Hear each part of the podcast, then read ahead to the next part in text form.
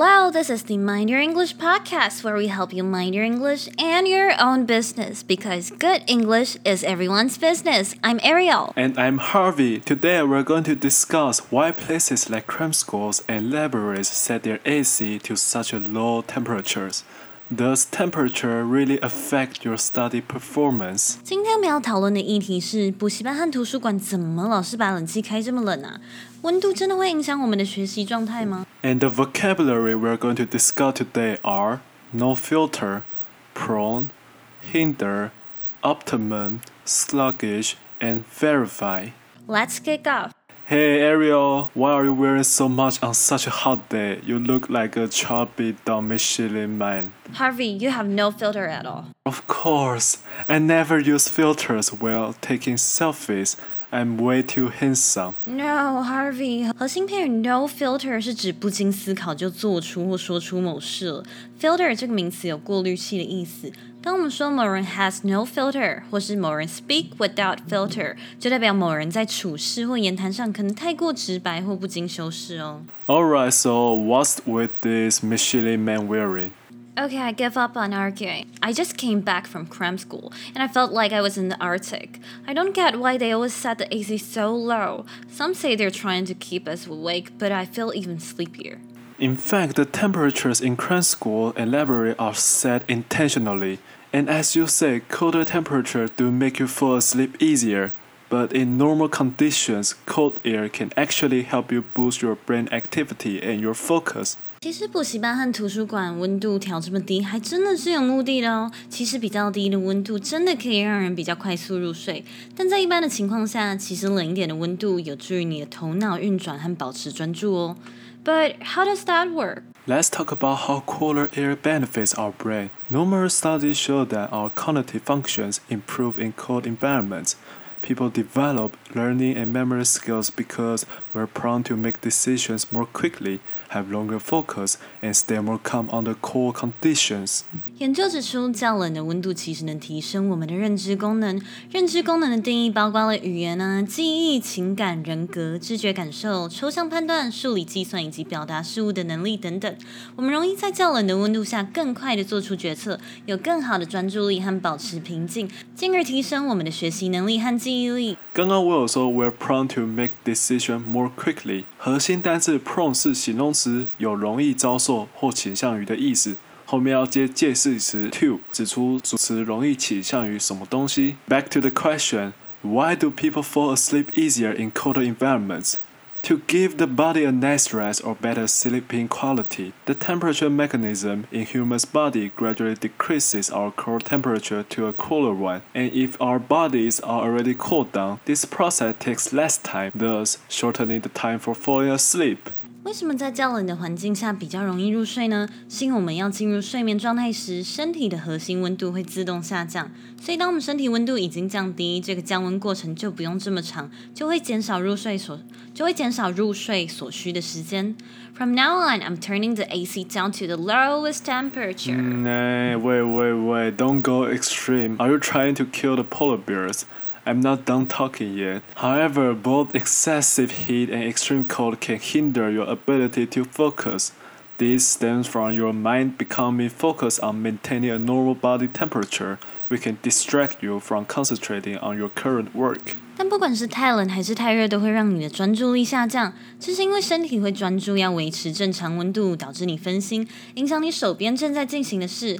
核心单字 hinder 是指阻碍、妨碍。hinder 后面接的受词可以是人啊，也可以是事情，就是你阻碍某人做某事，或者是阻碍某事的发展。 In conclusion, according to the study, the optimum temperature for study is between 21 to 25 Celsius. 研究结果得出的结论表示，二十一度到二十五度是学习时最适合的温度哦。核心单词 optimum 是指最佳的、最优的或是优化的意思。 Nah, no wonder there's a saying that people in warmer climate nations are lazier. 啊，不是说住在越热的国家的人越懒惰吗？ Why?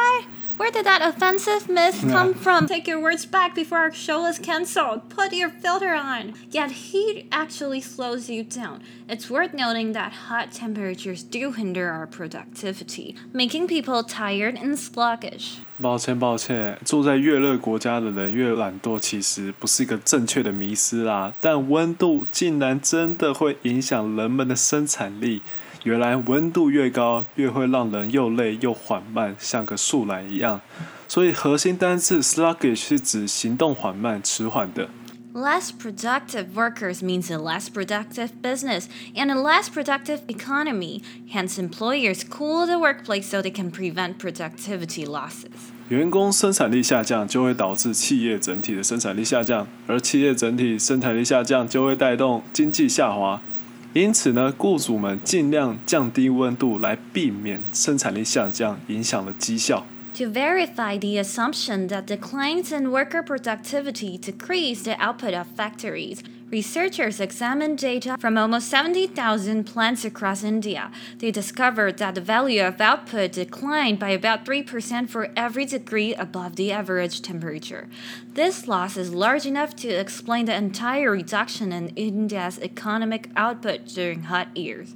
为了要确认员工的生产力下降会连带影响公司的产量是个正确的假设，专家观察在印度的农业，而他们发现每高于平均温度一度，生产力就下降了三趴。这样就解释了为何在印度最热的那几年，农业的生产力如此的低。刚刚说到 verify the presumption，验证这个假设。核心单字 verify 是指证明、证实。使用手机注册账号时，应该会很常看到这个单字，因为网站会叫你 verify your account，验证你的账户。But how does heat affect productivity?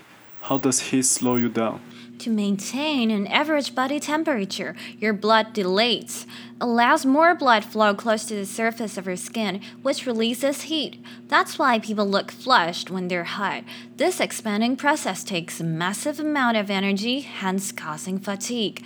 Additionally, the sweating process also requires energy. That's why you feel much more exhausted doing the same activities in boiling temperature than in a refreshing one. 为了要让身体维持正常的温度，你的血管会扩张至表面来帮助你散热。